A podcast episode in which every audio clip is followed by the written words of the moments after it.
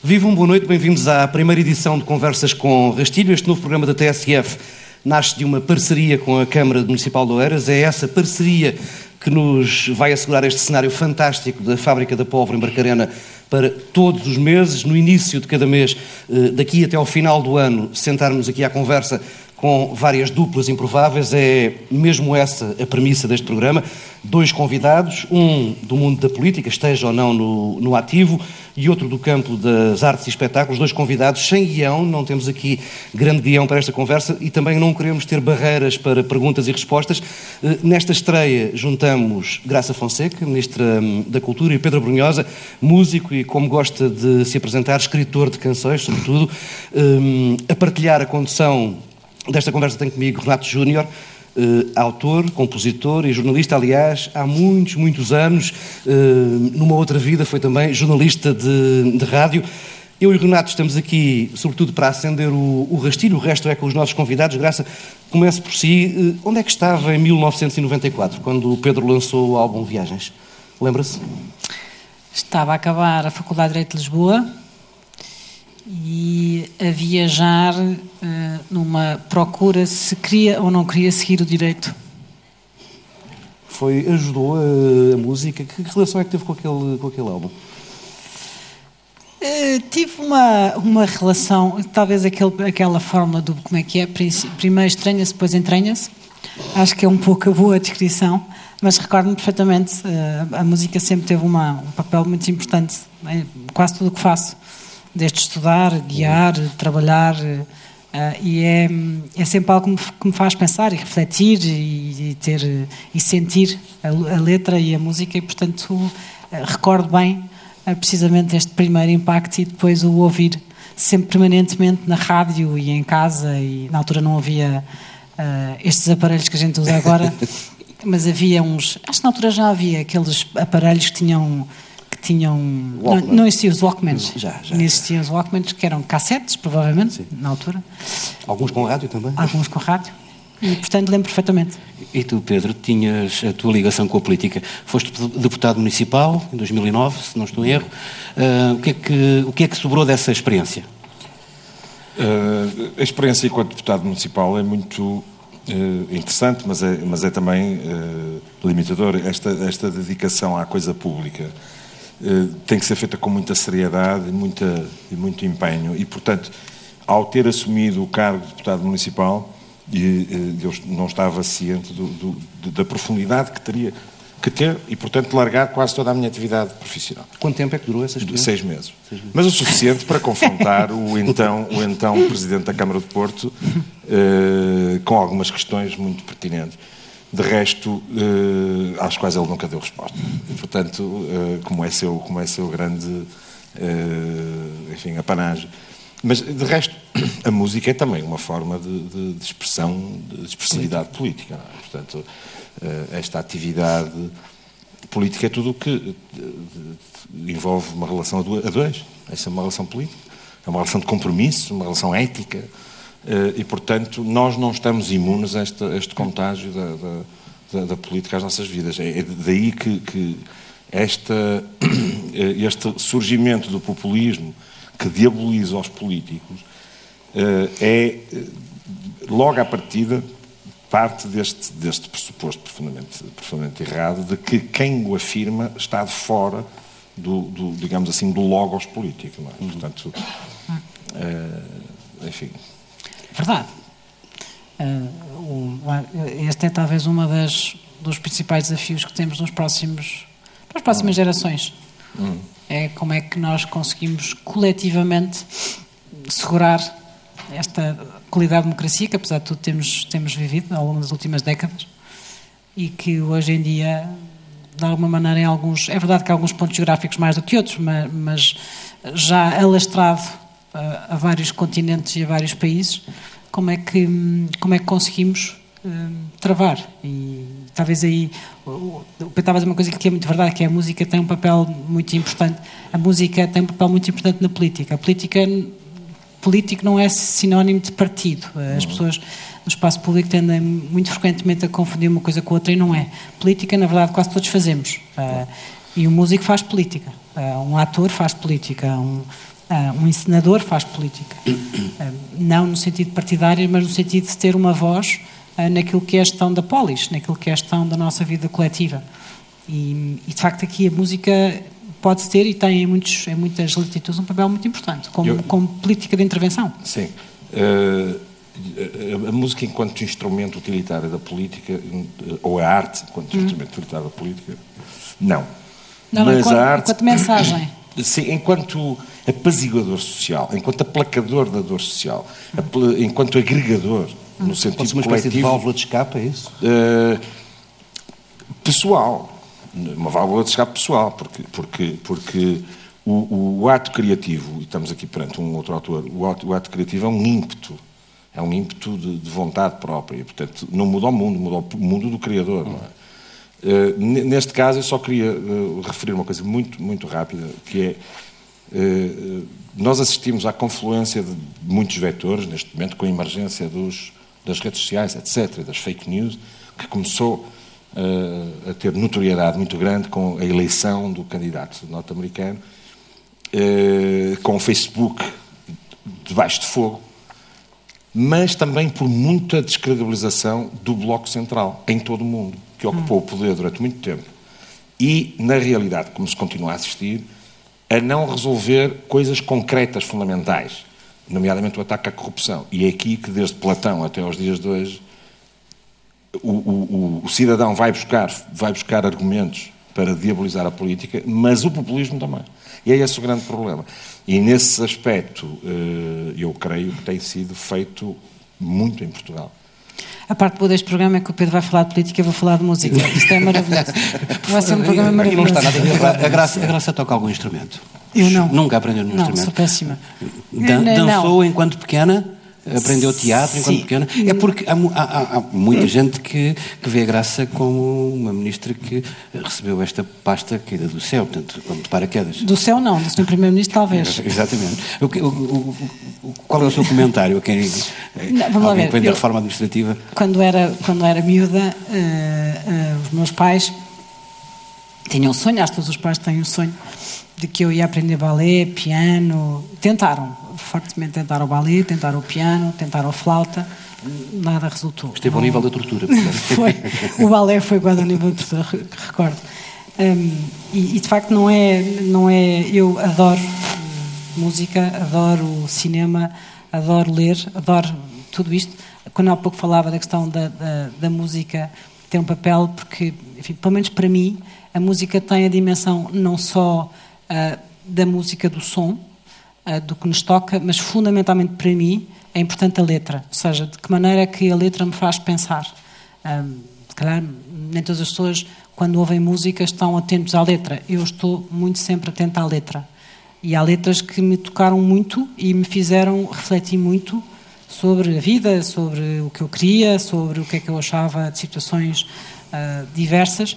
E isso é muito importante. Por isso é que quando eu dizia que a música tem este papel, pode ser porque é o que nos obriga a pensar em algo. É nesta perspectiva que eu acho que a música tem um papel muito, muito importante.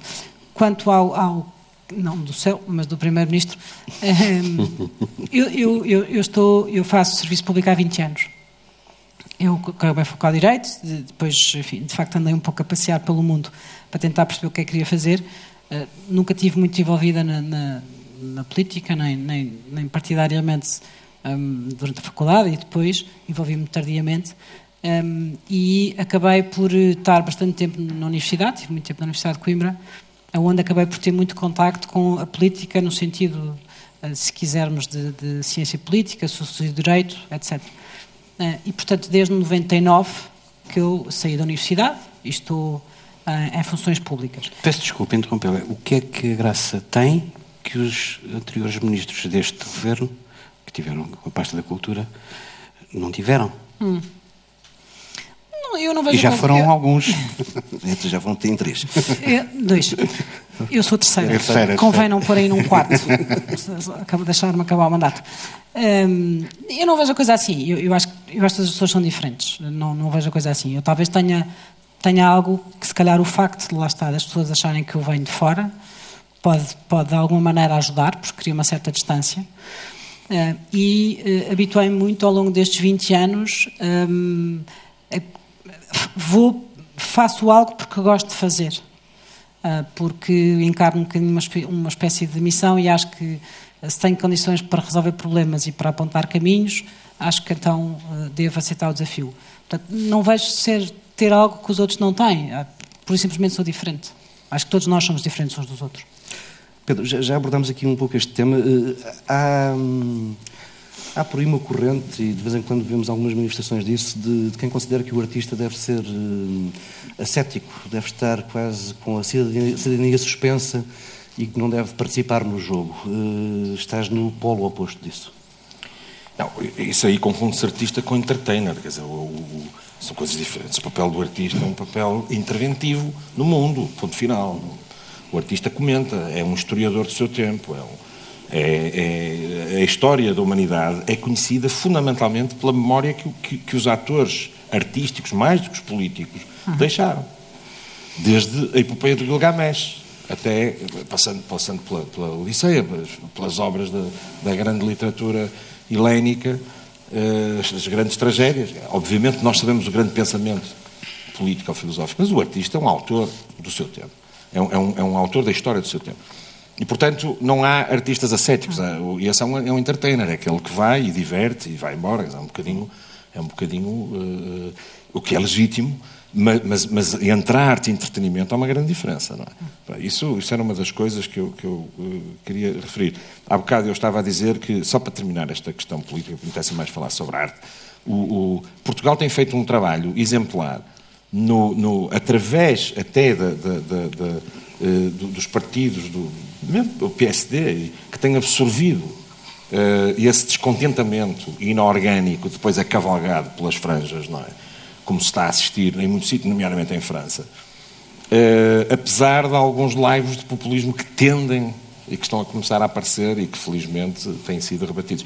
Portanto, é, é muito importante que o discurso atinja as pessoas e que efetivamente mude a vida das pessoas, porque senão o descontentamento começa a disparar em todas as direções. E, pronto, e neste sentido também, eh, há bocado eu dizia que a música serve como aplacador. Aplacador no sentido pessoal, mas também no sentido social. Quer dizer, quando se está num espetáculo, e falo, falo dos meus, em que, em que, temos 30 mil pessoas à frente, enfim, nos aliados tive 200 mil, mas em que se consegue ouvir o silêncio da multidão num dado momento do espetáculo. Porque, porque é possível fazê-lo, eh, o espetáculo é, é, festivo, é festa, é celebração, e a dada altura eu fico sozinho ao piano. Esses momentos são momentos altamente uh, espirituais, no sentido da espiritualidade laica, obviamente, no sentido da, da, da, da porque a espiritualidade é uma transcendência de nós, não é uma coisa religiosa, é uma transcendência. E, portanto, nesse sentido é que eu digo que é placador. Hum. E é aquilo que a Graça estava a dizer, hum. e bem, eh, esta coisa de ouvir as canções e de, literalmente quando quando se ouve Dylan ouve-se diferente de, de, Madonna, não é? Porque, porque a profundidade da escrita Sim. daquele homem, não é à toa que ele ganhou o Nobel, e muito bem, a profundidade e a consistência da sua escrita mudou as nossas vidas, não é? E, pelo menos ao nível individual mudou. Sim, mas também, na verdade, não sendo comparável, é verdade, mas eh, artistas como a Madonna, ou, ou mesmo como Pedro na altura, voltando aos anos 90, um, tiveram um impacto extraordinariamente importante numa, num movimento libertador, ou seja, vamos ver, uh, as grandes polémicas de alguns dos grandes vídeos da Madonna uhum. uh, serviram muito para abanar a sociedade e para abanar a forma como nós nos contíamos mais dúvida. ou menos socialmente. E isso eu, também eu é muito importante. Sim, dúvida. Não, é uma dimensão apenas, diferente. Apenas, eu referi-me apenas sim, sim, ao é uma dimensão diferente. literário. Certo, certo, certo. Esta coisa que junta a letra e a, canção, e a música chama-se canção. Sim, é uma forma de arte muito específica. Uh, já ela própria helénica, que junta música a, a canção. E nesse aspecto, uh, a Madonna não está nos antípodas do Dylan, não está. Sim. Uh, ela, ela, conseguiu, pelo espetáculo, e aqui sim pela performance e pela postura e pela atitude, contribuir em muito para historiografar os anos 80. É, uhum. uma, é um ótimo retrato dos anos 80. Sim. Da libertação, da mulher dos movimentos, que, que, que, na altura começam não só a emergir nos LGBT, etc. Sim. A Madonna é uma força é. Uh, anímica e ainda hoje continua a ser um sim, dos grandes sim, símbolos da, da, música é. pop. Graça Fonseca, vamos falar agora de uma coisa um pouco mais séria. Uh, o país vive dias financeiramente mais tranquilos do que havia há uns anos. O Estado caminha este ano, se não para, um, para o primeiro excedente orçamental de, de democracia, pelo menos para um déficit muito próximo do zero, a cultura continua longe daquela famosa meta do 1% do, do PIB. Hum, eu sei, bem sei que assumiu funções no preciso dia em que o documento do orçamento foi entregue na Assembleia da República, no dia 15 de outubro. Hum, pode sempre dizer-nos que é da responsabilidade do seu antecessor, mas porquê continuamos tão longe dessa meta? Bom, isso nunca diria, porque eu faço, repara, eu faço parte deste governo desde o seu início, Sim. não na cultura, é verdade, mas era secretário de Estado e, portanto, naturalmente, bom, por qualquer, enfim, nunca diria de qualquer maneira, claro. fosse, fosse, porque, fosse porque, a partir do momento em que assumimos um cargo, a responsabilidade é nossa, uhum. e o passado já lá foi. Um, vamos ver, sim, uh, ao, longo deste, ao longo deste mandato uh, houve um duplo esforço um, do governo na sua, na sua globalidade. Por um lado, de facto, uh, questão, enfim, pôr as contas públicas em ordem e voltar, um, no fundo, sair do procedimento por déficit excessivo e, portanto, enfim, conseguir uh, ter uh, uma situação de equilíbrio financeiro, mas ao mesmo tempo também a aposta, especialmente na, na, primeira, na primeira parte do mandato, da devolução de rendimentos, de, de, das pensões, de, dos cortes que tinham sido feitos, no caso da cultura, de reposicionamento e reequilíbrio uh, de financiamento de diferentes instituições, não só no âmbito do Estado, mas também fora do Estado, como as fundações, por exemplo, que tinham levado cortes extraordinariamente fortes e, portanto, estavam em profundo desequilíbrio financeiro de, de quase incapacidade de conseguir ter programação. Ah, e, portanto, apesar de tudo, ao longo destes, destes três anos e meio, ah, foi reposto, foram, foi feito um crescimento de cerca de 40% do orçamento face ao ponto inicial. Este ano, por exemplo, abrimos agora recentemente o concurso de apoio às artes, este ano pela primeira vez em março, que é, que é um dado muito importante, uh, com um acréscimo de, de 6 milhões de euros. Ou seja, ainda estamos longe desse tal 1% se olharmos para a orgânica cultura. Sim. Também acho que temos que olhar um bocadinho mais para além. Mas, um, eu, como eu costumo dizer, o caminho, nós temos que, nós temos que pensar uh, a política um pouco mais além uh, de um ano ou até mesmo de ciclos governativos. E eu dou sempre um exemplo que me parece que em Portugal é um bom exemplo que, um, que serve de referência. A ciência, quando ainda no tempo do, do ministro Mariano Gago, também estabeleceu um, uma meta para uma percentagem do PIB, uhum. quando se partia de um, de um patamar muito baixo, no meados da década de 90, para subir a níveis que ficassem mais na média europeia. E esse foi um caminho que foi prosseguido e que foi alcançado numa, numa década, algo mais ou menos deste, deste género, mas sempre com uma determinada política, com uma determinada estratégia. E eu acho que este é um ponto muito importante. Por isso, por isso costumo dizer, há dois caminhos que temos de fazer. Um, resolver os problemas, que eram de facto vários, e que, enfim, vão sendo resolvidos. Mas também pensar, daqui a 10 anos, queremos ter mais investimento público em cultura, para quê?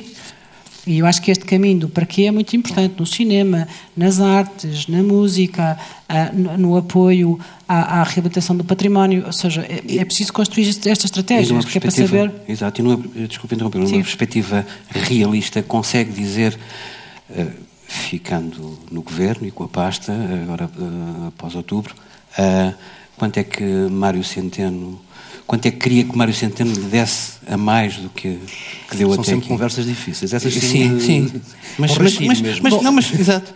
Mas, mas uma ideia. O que era, o que era, o que era realista, realista para si? Vamos ver. Eu, eu, a meta do 1% é uma meta que foi estabelecida um, que me parece uma meta, um, se quiser, até razoável. Mas eu, como costumo dizer, até acho que devemos ser mais ambiciosos. Porque é 1%. Ou seja, mas, mas, mas para isto é muito importante eh, percebermos que nós não podemos apenas dizer que queremos crescimento de investimento público, se for para fazer sempre de igual forma, eh, será que precisamos? E, e, e há, muitas, e há muitas medidas e muitos projetos e, e muitas que podemos fazer sem aumento financeiro. Um, a política também é feita de alguma capacidade de inovar e, e de criar algo diferente. Quando eu estou a realçar este aspecto de, do concurso de apoio às artes em março, porquê? Naturalmente há mais de 2 milhões de euros e, portanto, isto é importante para, para o setor, como é óbvio. E esforçamos muito para isto e para que haja um crescimento. Mas é, abrir os concursos em março significa uma coisa muito importante. Para terem uma ideia, o último ano que abriram concursos para um biênio foi em 2014 e era para o biênio 2015-2016. Abriu em dezembro de 2014. Este ano nós estamos a abrir em março. O que isso significa é que todas as companhias, todas as estruturas que tiverem o apoio sustentado da Direção-Geral das Artes, em setembro conseguem saber o que é que podem programar para os próximos dois anos, com pelo menos três meses de antecedência.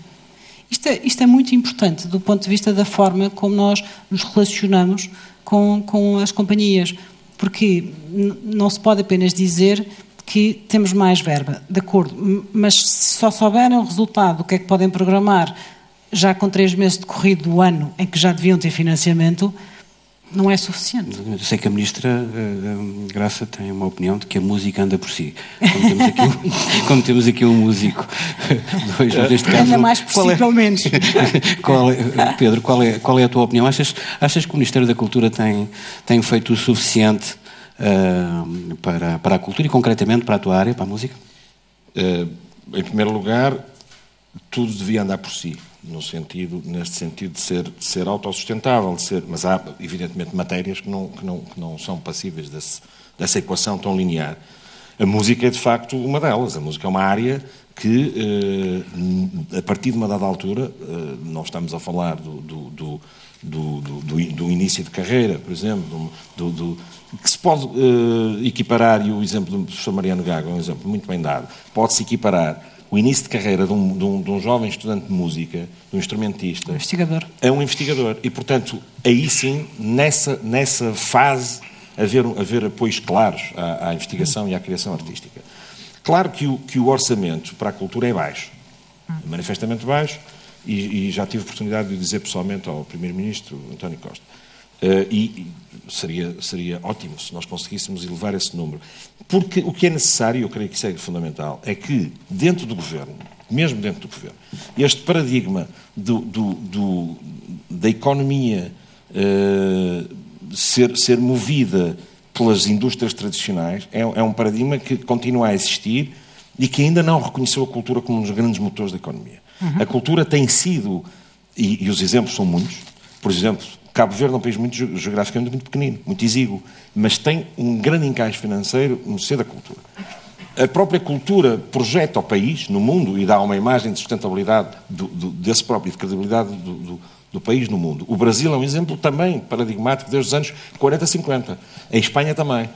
São países que eh, descobriram que a cultura pode ser um grande motor da economia. Digamos que onde chega a cultura, Chega depois a economia sustentada nesta explanação uhum. cultural que é, no caso do Brasil, um way of life, no caso de Espanha, uma maneira cool de, de enfim, temos a arquitetura, temos a pintura, temos a música, temos o cinema.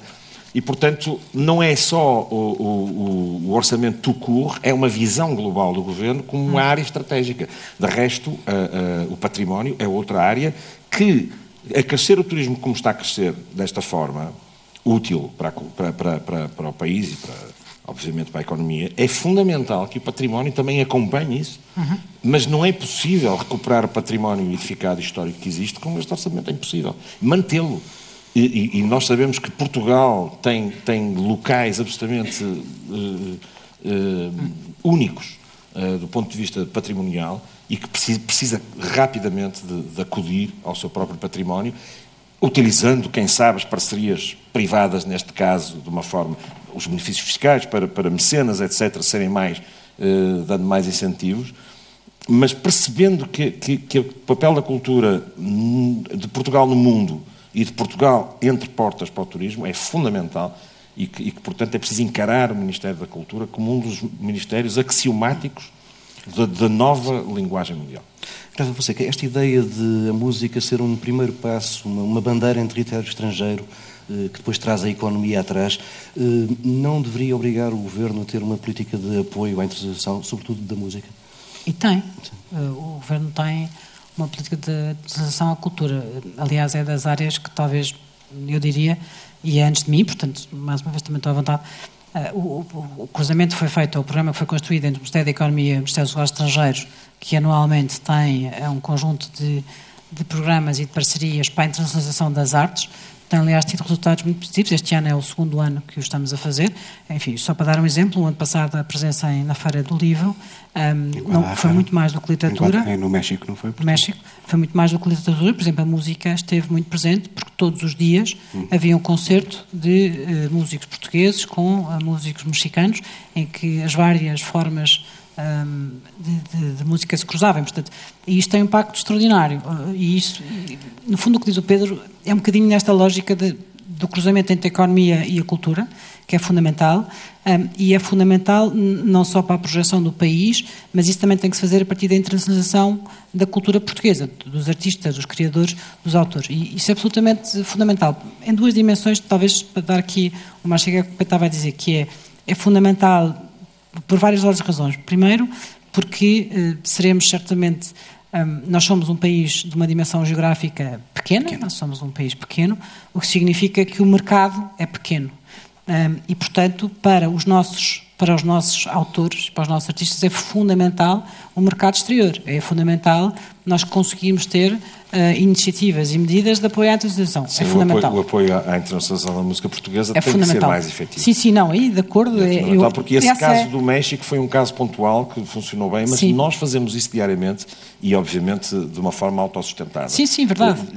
Nessa altura coincidiu exatamente com, com a, a filmagem de um clipe meu no México chamado hum. Amor em Tempo de Muros, com uma a Lila Downs, que foi totalmente, como sempre, nós, músicos habituámos a isso, a, ser, a, não andar, a, não, a não andar a bater à porta do Ministério da Cultura a pedir dinheiro. Uh, e, e, e, e, com isso, e com isso temos realmente conseguido, conseguido algumas coisas. Uh, os duetos com o Caetano Veloso, que, que uhum. eu tenho, com a Maria Betânia, com, com, com uh, mesmo este encaixe do direito de autor, uhum. das músicas através dos processos de licenciamento, a Maria Betânia é um exemplo típico, que canta as minhas músicas, este este tipo de disseminação do património eh, autoral português, e a propósito disso, eu gostava de, de, de, chamar a atenção para duas coisas que eu acho que são importantes. Primeiro é o Estatuto do Autor, uhum. que é fundamental. O autor, o autor não tem segurança social. O autor, se se quiser dedicar profissionalmente à, à, à sua atividade autoral, não está protegido de maneira nenhuma. Em primeiro lugar, isso, e depois também a lei da gestão coletiva, que, que nós, autores, gostaríamos de ver aprovada em Conselho de Ministros com alguma rapidez. Mas é, mas é. Sociedade Portuguesa de Autores, temos, temos falado sobre esses dois, eu sei que esses sim, dois temas. Eu sei que sim, mas, mas, mas, mas, é preciso, é preciso encerrá-los. Só indo um temas. pouquinho atrás, desculpa Pedro, em relação à internacionalização e, e, concretamente na música que o Pedro falava, há um gabinete de coordenação do Ministério dos Negócios Estrangeiros, Portugal Maior, aliás, coordenado por um colega nosso, João Gil. o Ministério da Cultura tem articulado com uhum o Ministério. Como é que está este? É que houve-se pouco e já houve várias tentativas de gabinetes de apoio à exportação da música portuguesa que não deram a nada.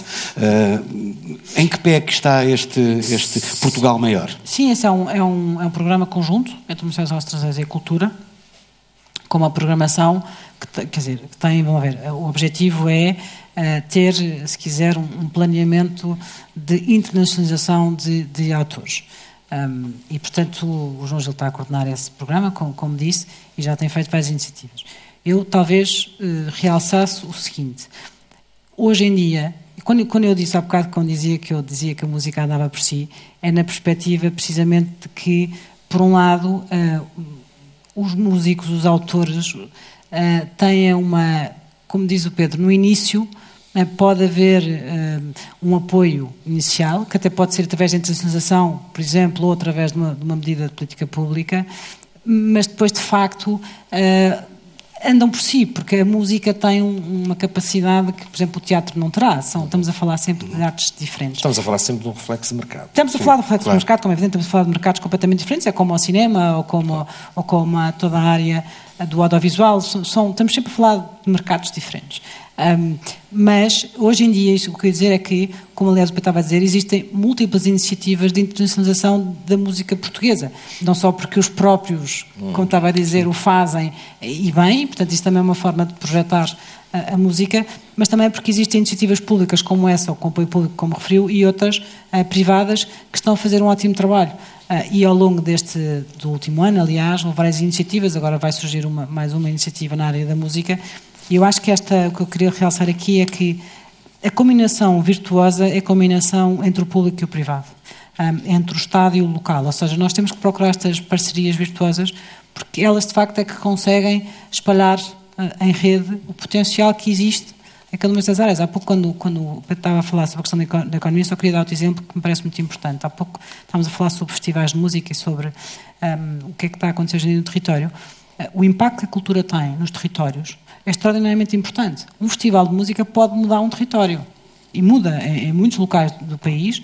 Se nós observarmos a forma como alguns festivais ou alguns acontecimentos culturais começaram, começaram numa altura em que enfim, não havia praticamente nada naquele território. E hoje em dia há pessoas que ali se fixaram, há novos negócios que surgiram, e há, há novos visitantes e há visibilidade. Portanto, o impacto local que a cultura tem, não só a nível nacional, mas também local, é muito importante e, e nós temos que puxar por isto, porque isto, eh, as várias peças, se estiverem todas a puxar para o mesmo lado, a certa altura a dinâmica nacional ganha mais escala.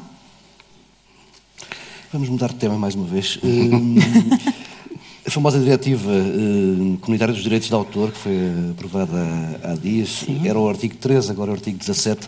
Uh, vê alguma razão para aquele discurso de medo, de, até de lançar algum pânico entre os utilizadores da, internet, uh, aquelas campanhas dos youtubers que, que fomos ouvindo nos últimos meses? Razão objetiva, sinceramente, não. Uh, vamos ver. Uh, como eu disse sempre. Um, a posição que fomos adotando sempre ao longo do tempo foi uma posição de procurar equilíbrios. Equilíbrios entre o que é os direitos dos autores, o direito autoral, ah, e o que é a liberdade que hoje em dia cada um de nós uh, tem e quer ter, quer continuar a ter e vai continuar a ter de, uh, de visualização, de partilha, aquilo que hoje em dia é o nosso espaço digital. Um, mas uh, a verdade é que também o que nós percebemos hoje em dia é que muitos autores eh, foram sendo eh, prejudicados ao longo, ao longo do tempo com uma profunda desregulação em alguns, em alguns destes, destas uh, uso de plataformas. Portanto, o equilíbrio parece-me sempre uh, o ponto certo para um mercado europeu digital. Agora, é óbvio que sabemos também que, como qualquer outra mudança, que é, não deixa de ser uma mudança de paradigma, da forma como, um, neste caso, plataformas vêm funcionando há muito, há muito Mas é tempo. É Permita-me, é que o paradigma auto-instalou-se. e em muito pouco tempo. E mais, o paradigma foi fechado por, por quando a Amazon, a Google, a Facebook e a Yahoo uh, uh, são elas próprias a fazer esta campanha.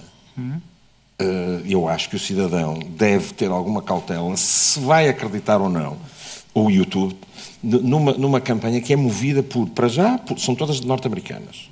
Portanto, o, o, desrespeito ou a desintonia entre copyright e direito de autor aqui, é, aqui uhum. é, é, crasso, não é? Uh, e depois trata-se de, de, o enriquecimento das plataformas e da faturação das plataformas à custa do, do, do trabalho autoral dos outros, entre os quais os jornalistas estão incluídos.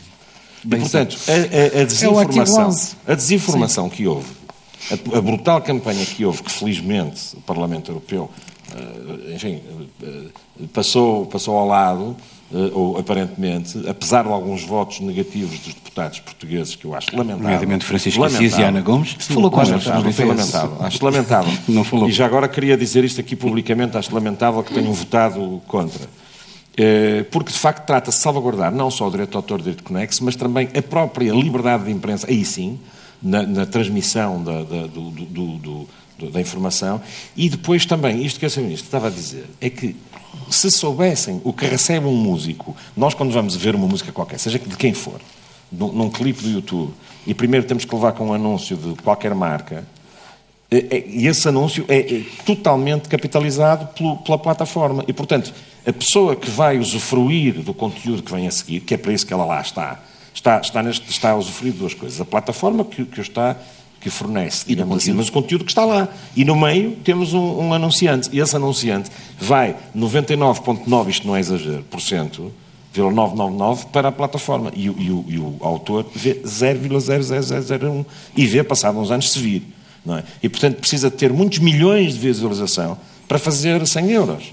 Eh, e isto é, é, uma aberração total do sistema. Não, não que, esta diretiva vá corrigir, não vai. Não vai corrigir esse sistema, mas, mas coloca algum travão nesta hegemonia antes que ela se torne um paradigma.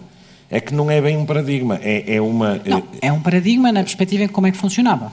Sim, sim, é, é um, não deixa de ser mas, um paradigma perverso. Mas, dizer, não, não, isso é evidente. Com, completamente. E, a Europa tem que fazer face a esta indústria porque também não acompanhou na criação de plataformas idênticas. É uma, é uma verdade. Nós alojamos os conteúdos no YouTube porque, porque a concorrência europeia não se manifestou à altura. E, portanto, eh, agora não pode perder este, este comboio legislativo que é fundamental. É regular plataformas que são norte-americanas a operar em território europeu, com, com o direito autor europeu. Sim, e vamos ver, não é só a questão da origem, também é a questão da origem geográfica, não é só isso, vamos ver. Ao longo de, ao longo de, de, dos anos, a, a, verdade é que a questão da compatibilização entre uh, eu poder uh, usufruir de música, e agora para falar especificamente de música, usufruir de música sem comprar o CD, mas pagando os direitos de autor do que eu estou a ouvir, foi sendo resolvido ao longo dos anos. Eu não vou, enfim, dizer nomes porque não faço publicidade, mas as pessoas sabem o que é que eu estou a falar, e a verdade é que isso foi sendo resolvido. Ou seja, existem soluções de, de partilha, de consumo, sim, sim. De, de, conhecimento de música que conseguem um equilíbrio entre eu poder fazer, partilhar, criar listas com os sim, meus amigos, etc., e ao mesmo, Legais, tempo, ao mesmo tempo eu estou a remunerar uhum. os autores. E, portanto, isso é uma solução que existe. Ah, no fundo, o que eu tenho dito sempre é que se existem essas soluções, porque é que as outras não vão ter um regime semelhante? Porque, na verdade, existe essa solução. completamente um, Agora, também, vamos ver, não, não vale a pena uh, escapar ao tema de que isto foi lançada, de facto, uma campanha enfim, extraordinariamente ah, forte e, quer dizer, eu dou um exemplo. Nós, quando, quando a certa altura houve a primeira aprovação, a certa altura no, no meu gabinete, as pessoas trabalhavam comigo, há várias pessoas que têm miúdos pequenos e alguém dizia-me: O meu filho está a dizer que a internet vai acabar e ia para casa para, para explicar ao miúdo que a internet não ia acabar. Pois, todos os miúdos disseram mesmo. Mas é preciso perceber a importância disto. Ou seja, isto nós achamos que isto, enfim, vai passar, mas a forma como. O que isso significa é a forma como nós conseguimos hoje em dia desconstruir determinadas uh, ideias, determinadas propostas, de uma forma totalmente desligada uh, daquilo que está a acontecer. Mas, mas Nunca esse, a internet vai acabar. Mas esse é o paradigma das fake news. É assim que funciona. E a graça, Bem sei. A graça, vai, a graça ficando e o, o governo mantendo-se e, e, ficando vai, vai conseguir fazer a transposição desta diretiva para a lei portuguesa antes dos dois anos? Está convencida Sim, disso? estou convencida disso. Uma vez nós temos nós temos duas diretivas importantes. Uma que já está em processo de transposição, que é a do Video On Demand, portanto, das plataformas também, que é muito importante. Não estamos aqui a falar só de música, mas também toda a parte do audiovisual, uh, os desafios também são imensos. E essa é uma, uma diretiva muito importante, nomeadamente para, para, para, o cinema nacional e para o audiovisual nacional. Está em transposição. E esta falta, enfim, o último, o último passo a nível europeu mas depois a seguir iremos naturalmente. Vai conseguir esses consensos políticos, está, está consciente disso? Sim, serão necessários naturalmente consensos políticos, mas vamos ver. Aqui a obrigação dos Estados é a transposição e a transposição cumprindo o espírito legislador europeu e, portanto, isso naturalmente vamos ter que o alcançar. Estamos mesmo, mesmo no, no, no nosso limite. Uh, Renato, tu não queres fechar com um desafio que tinhas aí preparado? Ao ah, Pedro, sim. Ah, queria, ah, no, fundo, no fundo, há aqui duas coisas muito rápidas. Uma era, há uns anos, acorrentaste ao, ao Coliseu uh, por causa da venda do espaço. Hoje, onde é que te acorrentavas e por que causa é que te acorrentavas? Sabes, sabes que esse, esse gesto é um gesto simbólico Sim. de uma sala que era a única que existia Sim. a norte Sim. do Tejo porque não existia mais, daquele tamanho não existia mais nenhuma. Teatro Gil Vicente não Sim. existia multiusos, nada. E foi a sala onde eu vi os, o Palhaço Popov e as, as estrelas do Coppola, etc. E as orquestras sinfónicas. Portanto, foi, isso foi fundamental. Mas hoje no Palácio da Ajuda, fomos por. Não é, não é preciso. Não é? Porque hoje em dia a consciência cívica, e não é havia redes sociais, e, e, e, o Porto e a zona Sim. metropolitana do Porto juntou-se e defendeu a sala e ganhou-a. Uh, hoje em dia a consciência social e a motivação é muito grande e, portanto, eu acho que, que, nós temos que nos acorrentar por causas que são mais ideológicas. Essas vale E se tivesses que escrever um, um, um, verso, uma primeira estrofe para uma canção inspirada na Ministra da Cultura, Ui. Uh, apelando, aqui, mesmo, a, a, apelando, apelando aqui à tua criatividade imediata, qual era assim a primeira, primeira face? Sim, a, a, criatividade parece imediata, mas ela é muito profunda. Teria que pensar sabiamente sobre isso. Porque é boa resposta, boa é um personagem complexo que merece uma canção, uma canção alta. Pedro Brunhosa, Graça Fonseca, não temos tempo para esperar pela, pela criatividade do, para mim não há desafio. do Pedro. Não, não tínhamos nenhum desafio é. preparado para si. Vamos embora. Uh, fica encerrada esta primeira edição de Conversas com Rastilho uh, e fecho já anunciando que o próximo programa será aqui no mesmo espaço, na Fábrica da Póvoa, dia 30 de abril, com outra dupla improvável, Eduardo Ferro Rodrigues, Presidente da Assembleia da República e o fadista Camané. Boa noite.